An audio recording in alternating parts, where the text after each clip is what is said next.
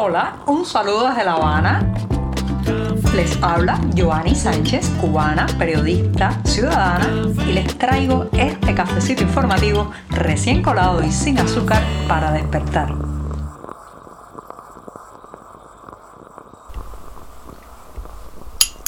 Aquí estoy de vuelta en este lunes con mi cafecito sin una gota de azúcar para reiniciar la semana informativa en este programa, en un 24 de octubre de 2022 que ha amanecido con algunas nubes, pero ya cálido, no, no tan fresco como los días anteriores en La Habana. Así que me voy a dar un sorbito largo sin azúcar. Después de este buchito, les cuento que se está realizando desde el pasado 16 de octubre una encuesta, sí, una encuesta nacional sobre la situación económica de los hogares cubanos. Así lo ha anunciado la prensa oficial que detalla que eh, pues se ha elegido 12.000 viviendas a lo largo del país para eh, implementar una serie de preguntas, cuestionamientos que arrojen los resultados económicos de cómo están viviendo las familias cubanas en estos momentos. Esta iniciativa eh, se va a topar en primer lugar con la evidencia de una crisis, una crisis profunda que ha golpeado duramente a los hogares cubanos, especialmente en el acceso a productos básicos, la caída en picada de su poder adquisitivo, la incapacidad también que tienen la mayoría de los hogares de acometer cualquier otra cosa que no sea alimentarse y transportarse, donde todo lo que eh, se llama recreación, divertimentos, incluso la adquisición de ropa y calzado ha pasado a un segundo o tercer plano ante las urgencias de llenar el plato o poner al menos algo sobre el plato. Pero también esta encuesta se va a topar con algo, señoras y señores, que recorre cualquier intento del oficialismo de obtener información de las personas. Es la suspicacia, la desconfianza del cubano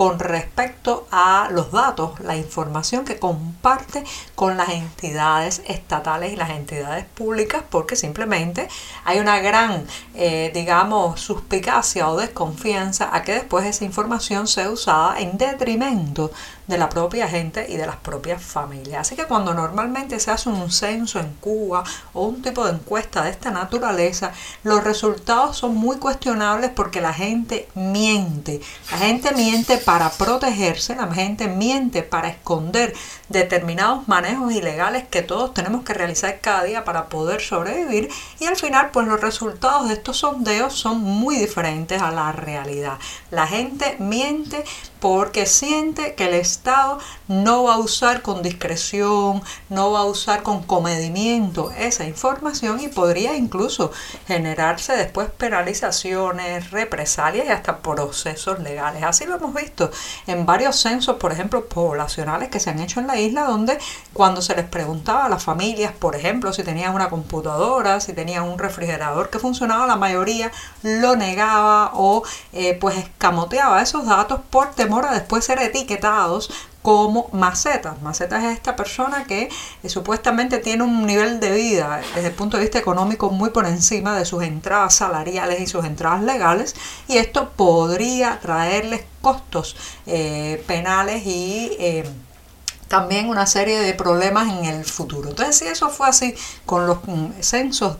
de población, imagínense cuando indagan directamente sobre las finanzas familiares, sobre los recursos familiares. Ahora habrá muchas evasivas, muchas falsedades y muchas distorsiones, porque la gente tiene miedo del Estado. La gente tiene un gran rechazo a que el Estado, a que el régimen meta las narices en sus vidas porque simplemente eh, vivimos en una Cuba que es como una casa de cristal donde toda nuestra vida la observan y cuando quieren observar más de cerca, más puntualmente, rasgar un poco y mirar más profundamente, pues eh, está claro que lo que provoca en la mayoría de la gente es molestia, rechazo y mentiras. Mentirle al Estado es el deporte nacional en esta isla.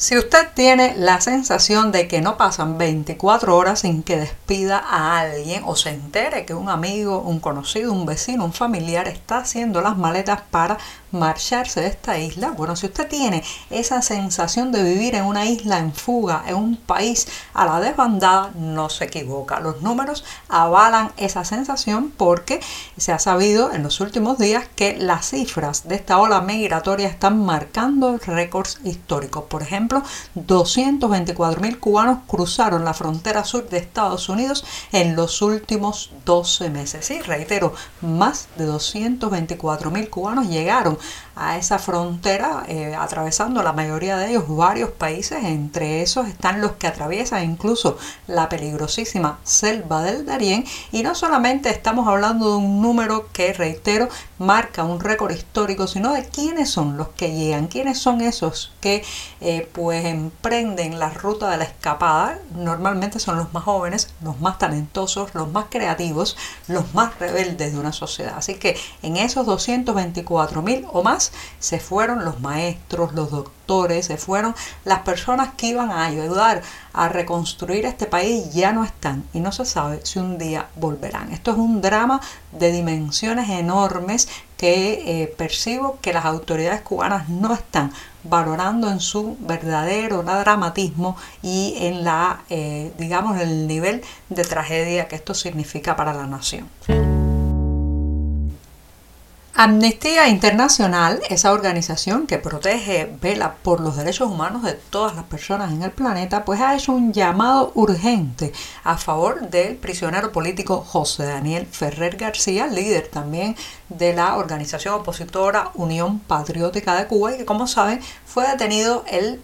11 eh, de julio de 2021 cuando pues buscaba o intentaba acercarse a los lugares donde había manifestaciones populares en Santiago de Cuba y eh, poder incorporarse entonces a esas protestas. En la situación de Ferrer se ha complicado especialmente desde el pasado 14 de agosto porque el acceso de su familia a la situación que está viviendo este prisionero político, las llamadas, incluso la información sobre su estado de salud prácticamente es nula y eso tiene muy preocupado no solamente a sus familiares sino también a la comunidad eh, internacional y por eso esta acción urgente que ha hecho Amnistía Internacional que con ese llamado activa una red integrada de decenas de miles de personas que aunan sus capacidades, sus esfuerzos y sus voces para lograr no solamente una información oficial sobre el estado de salud de José Daniel Ferrer, sino especialmente su inmediata escarcelación debido a que el delito